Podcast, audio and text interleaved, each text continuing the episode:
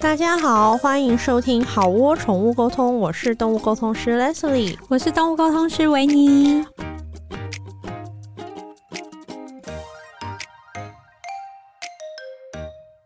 嗨，大家好，欢迎收听好窝，我是 Leslie，我是维尼，就是 Mina Sam。我最近有出一本新书，叫做《来一起跟毛小孩聊天》。耶、太棒了！对，那因为一直想要找机会在好窝介绍我的新书，嗯，那刚刚好，我有一个朋友叫做 CC，嗯，然后他有一个 podcast 频道叫做 Ten Million Souls，就是感动千万灵魂，嗯，那他这个频道除了在 podcast 有，然后在 YouTube 也有，哦，所以因为 CC 也有学动物沟通，所以我就跟他就有点类似，还蛮深度的聊了一下。我这一本来一起跟毛小孩聊天，嗯，我们聊的这个有分上集跟下集，然后上集我们就是完全就是很简单的聊一下呃动物沟通的这些哪些啊，嗯，然后第二集比较是专注在讲我的书里面的一个在测动物沟通脑电波的实验这件事情，嗯，很有趣。对，那我们这一集就是我跟 CC 聊天，然后聊我们的呃我的新书的内容，嗯，那一起也是同步上架在好我，嗯，然后欢迎你们一起收听，一起听听看，欢迎大家收听，听听我跟 CC 的聊天喽，嗯。欢迎收听《千万灵魂 Ten Million Souls Podcast》，我是 CC。这个频道是关于人生、地球、爱和灵魂。你爱地球吗？爱动物吗？地球孕育了许多可爱的生物，它们围绕着我们，用无条件的爱滋养、丰富了我们的地球生活。今天，千万灵魂很荣幸的邀请到一位台湾动物沟通的鼻祖。就在十几年前，我姐姐曾带着我们家的猫见过了今天的嘉宾，那真是我第一次亲身体验了非常神奇的动物沟通过程。当时它的准确度好比通灵般神奇，我在心里一直大喊：“天哪，怎么可能？它怎么会知道？”真的是太惊艳了。后来我也因为更想了解我家的猫。特别是他们在生病的时候需要什么，就在五六年前，我自己也学习了动物沟通的技巧。与动物沟通是一种连结，这样的连接不分语言或文字，它能用意念能量传递。当我们开放性的与爱连接，这些直觉的讯息与感受能转化为语言和理解，沟通就产生了。亲爱的千万灵魂，准备好开启与动物沟通的窗吗？让我们一起欢迎来一起跟毛小孩聊天的作者、资深动物沟通师 Leslie。嗨嗨，大家好，CC 你好。鼻祖两个字真的不敢当，我也不好意思用老油鸡、呃、也可以了，老油条 OK 了，但鼻祖两个字，台湾还有很多前辈了，真的吗？的确有了，台湾不然我跟谁学，对不对？那倒是哦，嗯、对啊，所以你是十年、嗯、十几年前左右，因为你的狗狗 Q B，对我的狗狗 Q B，然后那个时候就是我本来是做媒体嘛，因为做媒体真的是很 running out 的一个行业，结果那时候就是有一个朋友就说，哎。我有学动物沟通，诶，有没有谁的狗要借我就是练习？结果我朋友跟 Q B 就是聊的超棒的，就是像你刚刚那种 amazing 的感觉，就说哎哦嗯 那种感觉。对，然后我觉得我朋友那时候讲到一个最特别，就是他聊到说，他说哎，你现在每天都在家陪 Q B，哎，就是，然后我就想说，哎你。天呐，他怎么会知道？对，因为一般来说，大家什么狗狗想要人陪啊，狗狗想吃肉干，你就会觉得说，嗯，Yeah right 那种感觉。对。可是他就说，你每天，他说你是离职了吗？为什么你现在每天都在家？然后我就说，哦哦，你原本没有要跟他讲，对我没有。然后我，所以我朋友就开始跟我讨论说，哎，你现在是那个？所以那时候就是我觉得很有趣。你的这个朋友在你的眼中来说，嗯、是那种灵身心灵的吗？还是就是你听到他会动物沟通？也会觉得哈，什么是当时你记得记得？因为那个时候，老实说，就是我在大学的时候，我在天下杂志打工。嗯，然后那你知道，就是大学生小妹妹，然后她就是坐在我旁边的一个行销小姐姐，漂漂亮亮，然后妆容就是都很美。然后她突然跟你说：“哎，我学动物沟通，你就是会有那种嘿，哎，就是那种印象，就是你完全会有一点难以连接。”跌破下巴的感觉，对，嗯，嗯，然后现在已经十几年了，你记得这一路或是你当时最困难的东西是什么？我觉得最困难的是，因为十几年前的时候，那时候动物沟通比较不像现在，大家好像还算熟悉吧，顶多有一点距离感，或者是哎，可信吗？可是不会说完全没听过。所以那个时候，这是第一个问题，就是我的资讯管道很少。然后第二个问题是，嗯，负面的反应也比较多，因为可能一来不了解，距离感难免就会让人比较误会，或是有些延伸想象。那或者是也的确可能有一些些前辈的表现，并没有到很棒，所以可以给我一个最夸张、最大的误解。就是那时候，呃，那个时候就有一个新闻啊，然后就说什么。嗯猫咪离世，那家长当然伤心嘛。啊，咪咪咪咪如何啊？咪咪现在有没有很很到彼岸啊？到主身边啊？然后那个沟通师就说，咪咪现在很痛苦，一直惨叫。那家长当然就是 啊伤心，那怎么办？然后那个老师就说，你来，你帮咪咪买一个什么将军什么？你说十几年前对，然后就是引导他买一个，说什么？地府的世界有关节，然后管什么上校、上尉、general 什么的，而且那个钱，我印象中那个新闻，那个钱还不是小钱，就是五万八万那种钱，不是三五千块这种一个法会的钱。所以这些是我那个时候，呃，我觉得学动物沟通，身边的人会比较像我男朋友，那时候那时候男朋友现在是老公，他带我去，他开车就是送，反正有时候接送，他送我去，他就说：“你这个真的可行吗？啊，你这个。”你等下如果要双休的话，要报警哎、欸！我说这这这有点真的太远。对，双休就是两两两两双休，什么意思？如果互相练习算双休的话，那我课堂上有很多双休。他也蛮关心，呃，他很尊重你，他很他觉得可能会双休，可是还是在你去。对对对。蛮不错的，对对好，谢谢他给我很大很大的支持。我觉得这是第一个，我觉得那时候有点难的，就是一种社会氛围吧，然后跟一种资讯管道的不透明，这是第一个难的。嗯，那第二个，我觉得我不是一个嗯、呃、那么可以感受到灵性能量的人。我觉得这对很多人来说是很加分的，就是他们会很想跟你学，因为你不是天生的。对我，我真的是我我，所以一开始上课的时候，你就可以想象我完全是一种。入大千世界，然后例如说 印象很深刻，老师那时候拿着一个水晶，嗯、那说说是这个水晶是嗯 whatever 天山来的水晶，然后就请大家嗯每每个人手拿那个水晶，表达叙述一下那个水晶带来的能量感。老师说那个水晶真的很棒，它刚净化过。那每一个人都讲高山流水的什么。嗯，涓涓细流往往他的心轮脉流动啊，然后甚至还有个同学说什么那个水晶握起来有震动感，嗯、然后我想说震动感是像手机那种震动感，就是我完全 nowhere 凡夫俗子，我真的。然后后来你你可以想象，我是一个当了编辑那么多年，我应该词库跟智慧量之大，跟形容方式的之多，我就拿着那水晶，我就说嗯。我觉得摸起来硬硬的，嗯，maybe 摸起来温温的，因为很多人轮流拿过，就是我我真的尽力，然后所以你可以想象，这只是一个其中一个小篇幅的小故事，包括说要跟高我连接，然后或是跟一些呃第三方一些高高维度的灵性思维连接，或是独角兽。Spiritual animal。嗯，就是不同的老师，他可能有不同的做法，所以他可能还会希望说，同学可以听一些持唱的咒，呃，西藏的高僧的传唱的一种咒。那他的逻辑理论是说，听完以后，你的气场跟状态是会进化跟很好的。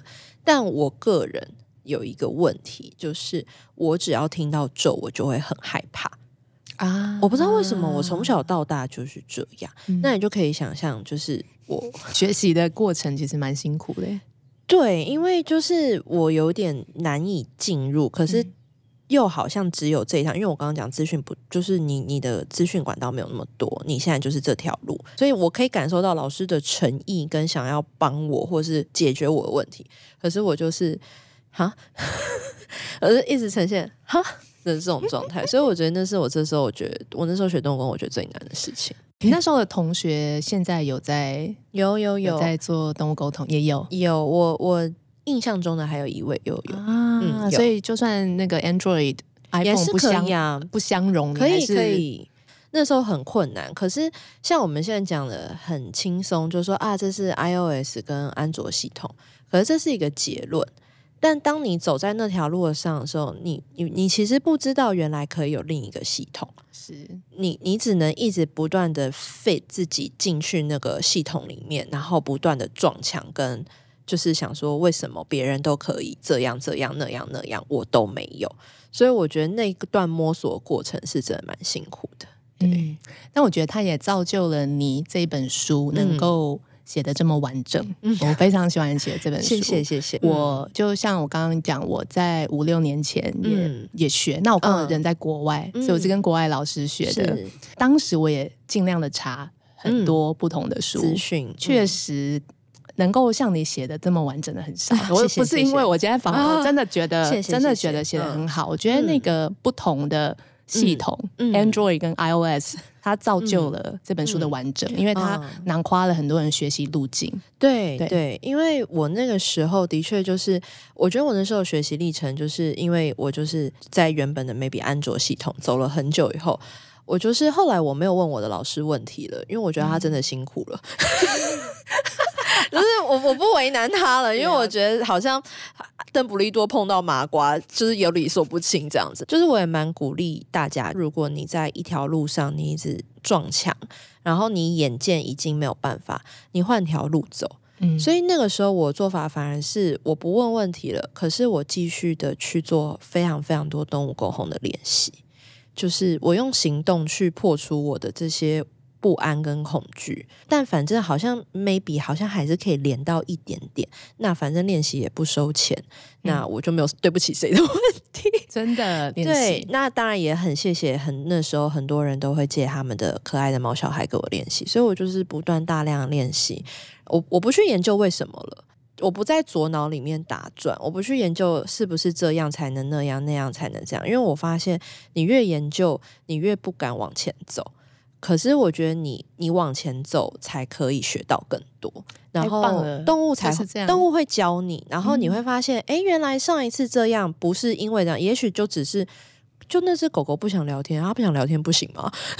哎、欸，真的哎，你知道那个你在里面书书除了内容写的很好，里、嗯、面还有超多可爱的画、嗯，真的很可爱，是这些画对啊。然后就你又形容长长白白一条一条，就动物的语言和我们的理解其实常常很不一样。是是是，因为像他们对时间的理解也不太一样。到现在都记得那只黄金猎犬叫 Dior。你知道一只叫迪奥尔的黄金猎犬，你大概可以想象到它是什么样的个性吧？就是什么样个性？就是 like a princess，然后就是一来就是一只黄金猎犬，但就是闪闪动人，然后漂漂亮亮。然后它妈妈也是，就是你就是一个 阿姨，但是你可以感受到她全心全意就是爱这只狗。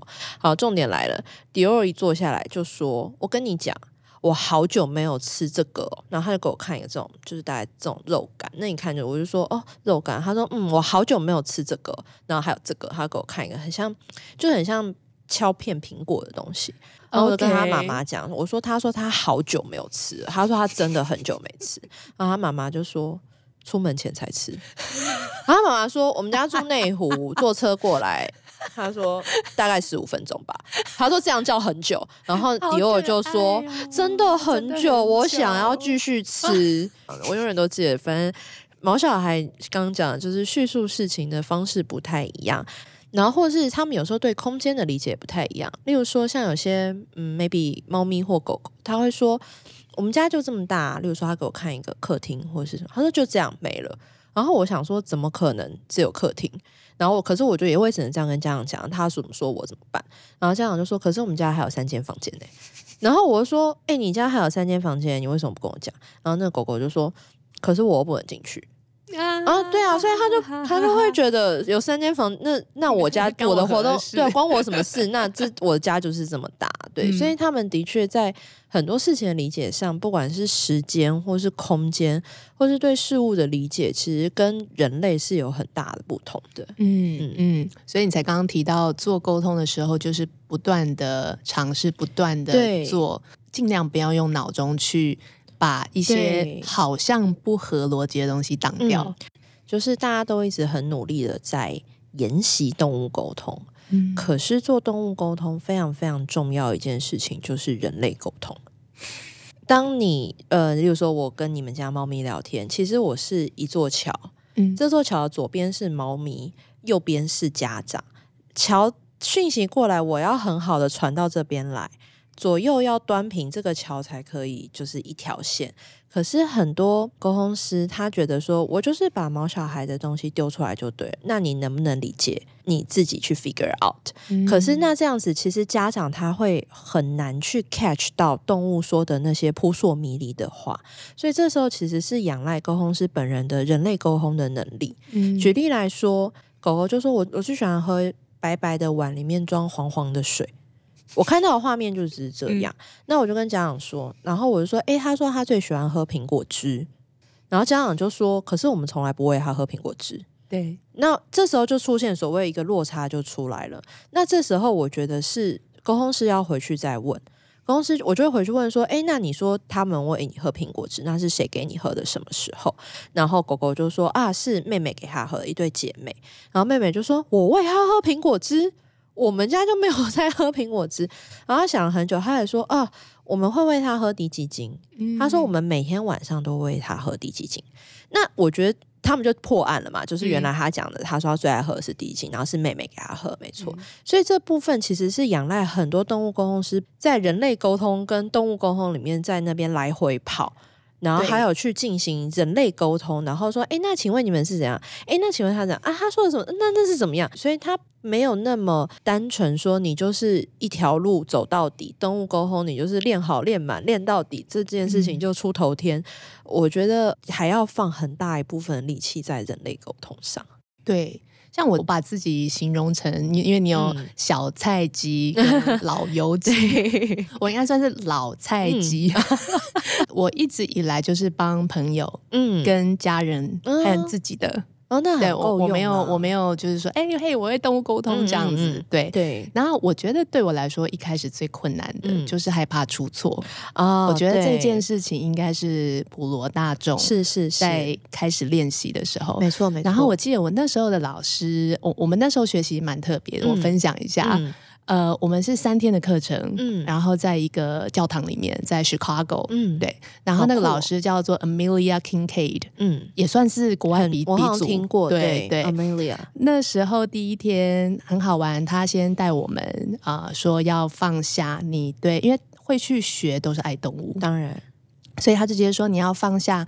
你对你曾经有养过的或接触过的动物，如果你觉得你放不开它，或是你很想它，或是甚至你觉得你有点亏待它，嗯，你要放下自己，然后也要放下它，嗯，就带我们做一些类似这样练习，嗯，然后就几个 breath，嗯，然后就开始嘞，他就就拎一只狗进来说：“好，你现在 开始跟他说话。”所以你知道那三天他带了几只狗，嗯，一只鸭子，嗯，一只马。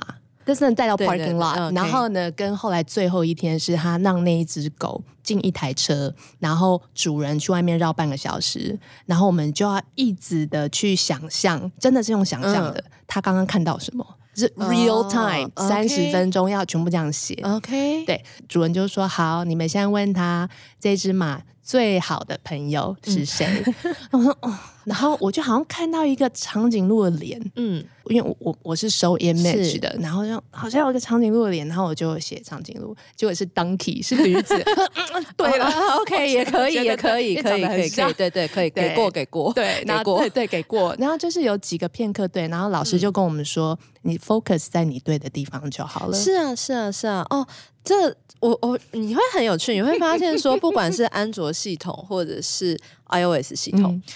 只要这条路走到很久很深以后，你会发现他们大家说的话最后不会差太多，就是你就是 focus 在对的地方。我觉得刚开始就是作为初学者，一定会有一点觉得说，嘿，我该怎么去类似 recognize，就是这些不同的讯息，我该怎么去抓到？有一个小技巧可以分享给大家，你非常细节的去感受你身体的感受，嗯，例如说你会不会闻到不同的味道？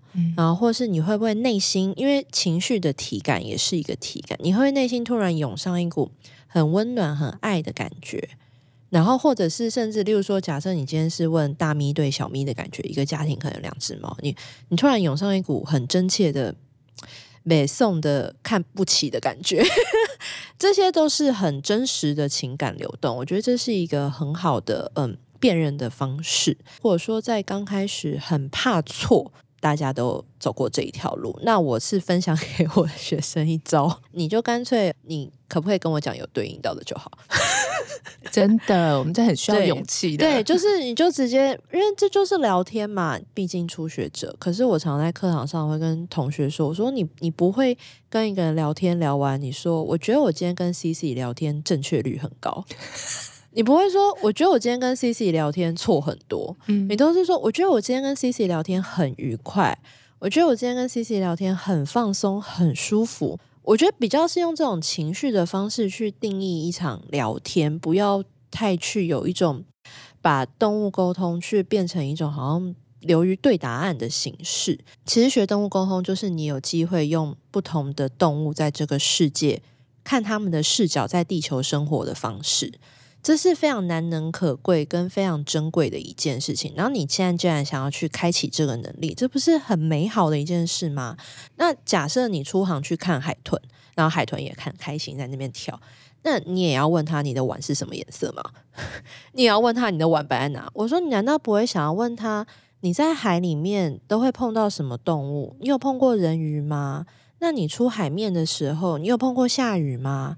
暴风雨有碰过吗？那你的感觉是什么？听说你们会拿河豚当球踢，真的吗？嗯、这些话题很有趣，然后它没有对错，所以我觉得不妨放开心胸，然后很弹性的，你去问一只浪猫，假设路边的小虎，你问他，你们这附近猫老大是谁？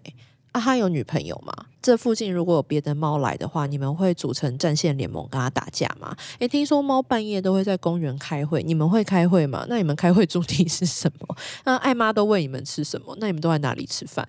这些我觉得，你一旦尝试过这种跟动物聊天的不羁、跟快乐、跟这种异想天开，他们真的会为你打开这个世界另外一个视野，然后你会不断的有。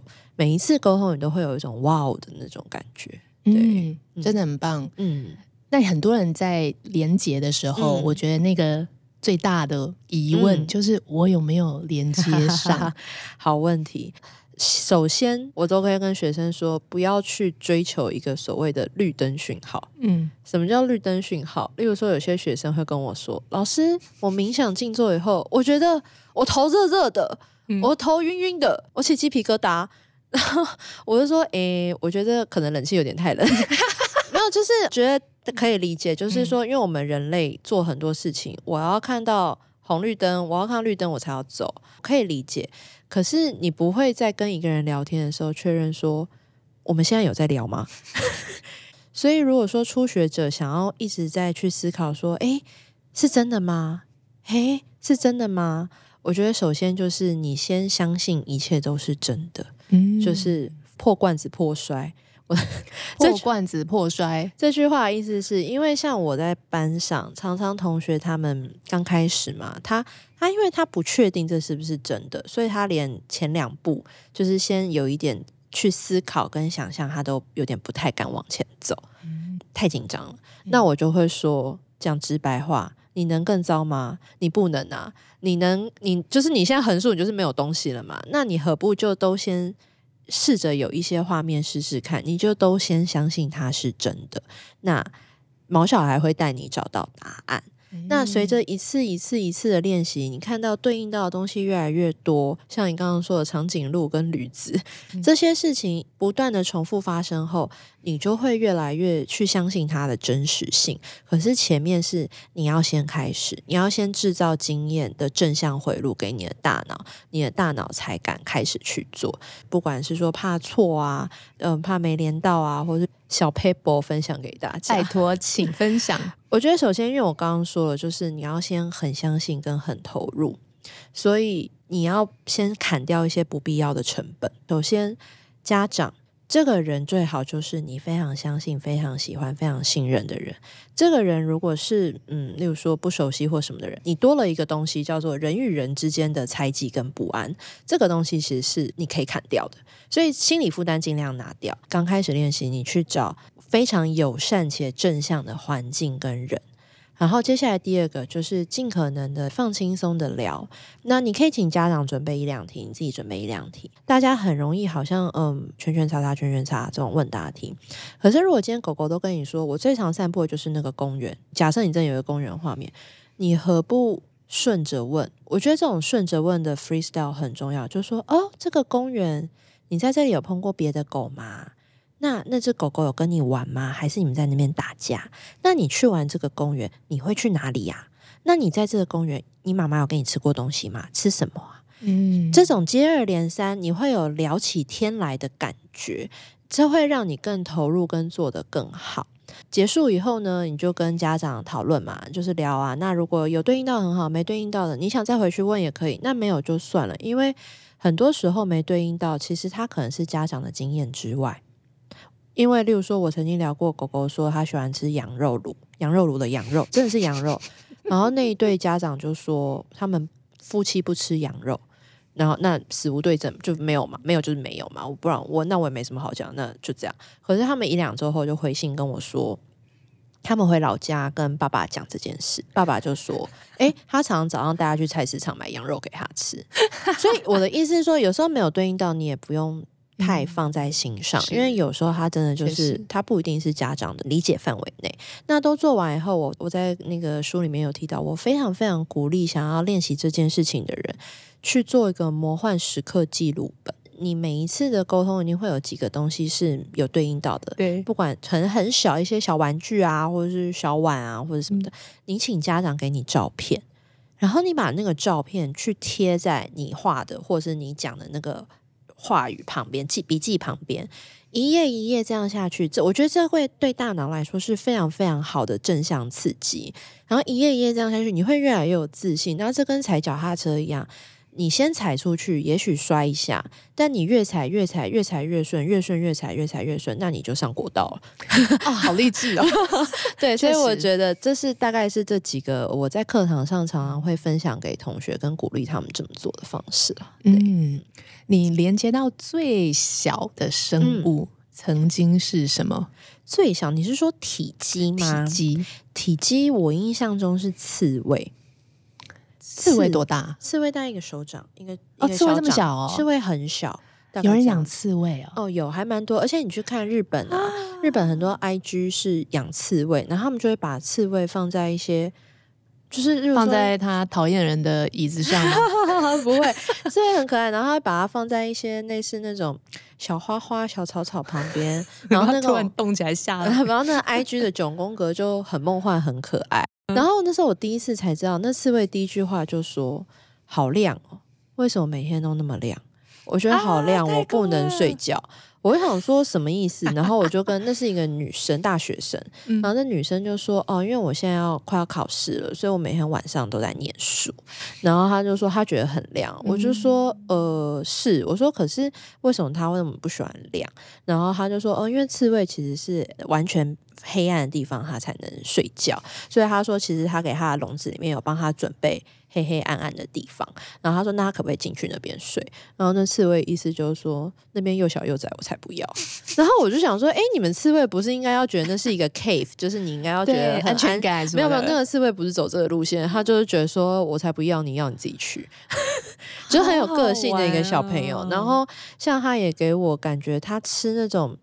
有点像虫干的东西，我就觉得一条，然后硬硬脆脆的，那这样卡兹卡兹卡兹，就卡兹卡兹。然后后来，哦，那你这样的话，有猫咪分享吃蟑螂的感觉，你怎么办？我我看过，然后你看过，对。然后反正他就是，然后家长就说：“我说那是什么？因为我们养狗养猫，我说那是什么小肉干嘛？”他说：“啊，面包虫干。”我想说：“Oh my god！” 虫嘛，对不对？面包咔吱咔吱，我就知道不妙了，不妙不妙。对，所以这是聊过一次刺猬，我觉得还蛮有趣。嗯嗯，那像蚂蚁啊、蟑螂啊，昆虫类我真的就好像没有经验过。但是昆虫的话，我觉得绝对可以感受到人的。情绪能量可以，我觉得他们就是很坏。他们，我觉得他们是因为只要我跟我先生走在路上，蟑螂一定会往我这边奔来。Me too，而且是 directly，就是指导兄弟们冲啊，就是这里。我觉得他们有个 detector，对，就这个战斗力很差，对，这个很强，对对，他就是会往那边冲。对，然后我那个尖叫声是响彻响彻云霄这样子，然后我先生还安慰我说：“哦，不会啦，我觉得是不会亮的萤火虫啦。”好值得嫁，谢谢他，谢谢他，谢谢他。可以双休又，对对对对，就是。嗯、但小的话，我觉得昆虫类，如果说要聊昆虫的话，我觉得他们比较是，我我觉得好像不是言语，他们比较是一种情绪的传达，他可以感受得到你的情绪。可能有的时候上课的时候，还是会有一些蚊虫吧，我会就是直接。中文，我就跟他们说：“我说，哎、欸，你们赶快出去，我真的也不想杀生，也不要赶快出去。我说外面外面很舒服什么，然后这样手挥挥挥挥，有些真的就会飞出去了。嗯、意念他们应该还是感受得到吧？我我觉得可以，可以我。我想起来，我有一次在路上看到一个在挣扎的蝴蝶，嗯，可以。然后它在它掉在地上，那、嗯、我怕人家踩到，对，因为我们学动物沟通有被教导说你要尊重对方，嗯、对，所以我在。Pick it up 之前 问了一下，说：“哎，要不要救一救一下？这样，然后好像是感觉是正向的，我就用一个用一个叶子类的，就把它捞起来，捞到那个树的树丛的一个台阶上。对，然后我还记得我把它放下来的时候，他就跟我说：‘That's good enough。’哦，这种感觉。好温暖哦。对，呃，有些人其实对动物沟通是完全。”没有着上边，有动物有宠物，却不知道可以沟通。嗯，很多人都会觉得说做这件事情需要通灵，哦、或者是什么敏感体质。嗯哦、介不介意分享一些那种你听过那时候都市传说啊？嗯、一种就是大家都会觉得是怎样，可是真的不是。其实坊间很多人会说。做动物沟通就是通灵，而且就是而且还循线往下通动物灵，and 因为通动物灵，你长久做动物灵，你会衰，你你然后所以也会有人问我，然后我就说啊为什么？然后他们的逻辑是说，因为动物灵是比较低下的灵，这一个逻辑这个 system 前面已经先把灵分阶级了。我说但。这不是我的宗教系统。我说，但当然我尊重，就是你你你喜欢我 OK，但这这不是我理解的。我觉得万物就是灵，就大家就是众生平等。那当狗有当狗的体验，当人有当人的体验，男人女人什么就是不同的体验，没有必要去分这个界。然后他说，可是他说做动物工作久会衰，我就说人本来就会衰。对，觉得人都是做好自己的事情。那我觉得只要你是持善心、善念，帮助他人，我我不觉得这是会给自己招致什么灾厄的、嗯、的的的一件事。对，那我曾经也有碰过，我觉得比较夸张的，就是也有说，呃，学动物沟通就是通动物灵，动物公司身上都卡满动物灵。然后 OK, 对，然后我也就是 OK fine 这样，然后后来甚至还有人就是会在网络上含沙射影，说我我本人就说我全家塞爆动物灵。呃，我自己后来的结论也只是觉得说，就好像很多人不相信动物沟通，他也觉得动物沟通管理乱神，嗯，也是有这样的人，但每个人的想法像，像那个庙里的那个什么当机之类之类，就是我觉得说这可能是一个很新很新的东西。嗯那这的确是 maybe 大脑使用手册一个我们没有下载过的东西。对，那也许现在有些人下载来试试看，有些人还没，或者也许有些人用不同的方式下载。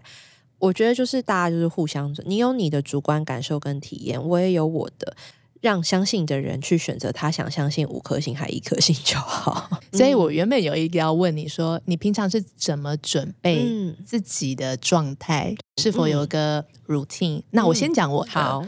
我的话是因为我在慢慢的找寻啊、呃、自己想要做什么，能够为社会、为地球贡献什么的这段期间，嗯、有做瑜伽是，然后因为瑜伽的关系，就接触到静坐，更多的静坐。嗯、我自己的话是我静坐完之后，我会有啊、呃、很清楚的觉得自己的状态在比较无我的状态。嗯，嗯那你也可以用一个很科学的说，你的思考脑，你的 beta，、嗯、等一下我们 可以讨论那一部分，okay, 已经慢慢的 quiet down。嗯，所以我我知道我在那个当下，但这个很像你刚刚提到的，你要先知道自己的，你在书中有提到眼耳鼻。嗯眼耳口鼻声音，对，你要自己知道自己的状态，才能够去有个 reference，说，哎、嗯，我现在有闻到多的味道哦，我就听到多的声音。是，那我自己是用 meditation，、嗯、用静坐的方式，知道很 hyper 的我，嗯、跟现在很 quiet down 的我，嗯，是不一样的。嗯、所以我有个 reference 出来之后呢。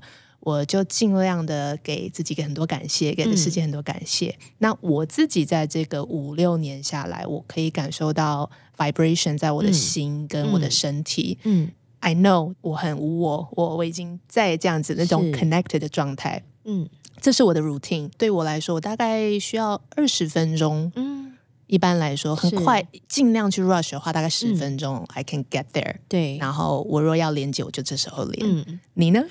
我啊，我好像没有诶、我个人比较喜欢的是一种很 vivid 的、很跃跃欲试的、很很兴奋的，然后那种开心的心情。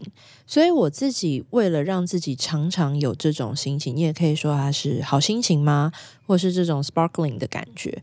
我觉得第一件事情我就是睡很饱。是一个两岁妈妈的，没有，这是真的。我觉得，我觉得你睡饱，你人生就是康庄大道。真的，真的睡很饱，你的大脑放电会正常。那如果是在动物沟通前的一点前置的话，我大概会做三分钟左右的冥想，三分钟。那我最常做的是海浪的冥想。如果家长在我面前，我会做一个幻想，就是我会想象他是我一个非常要好的朋友。嗯，海浪的冥想，介不介意稍微形容一下？太好了，嗯，就是大家一定，我现在讲海浪，请问你的脑子？滔滔我不，呃，帮我把海岸线想出来好了。我要沙滩啊，好，有了，有，有，有，有。好，那海浪一定是前进后退，前进后退嘛？海浪没有其他的方向，对，所以这是一个很简单的行进图，前进跟后退。那就请大家，这个海浪呢？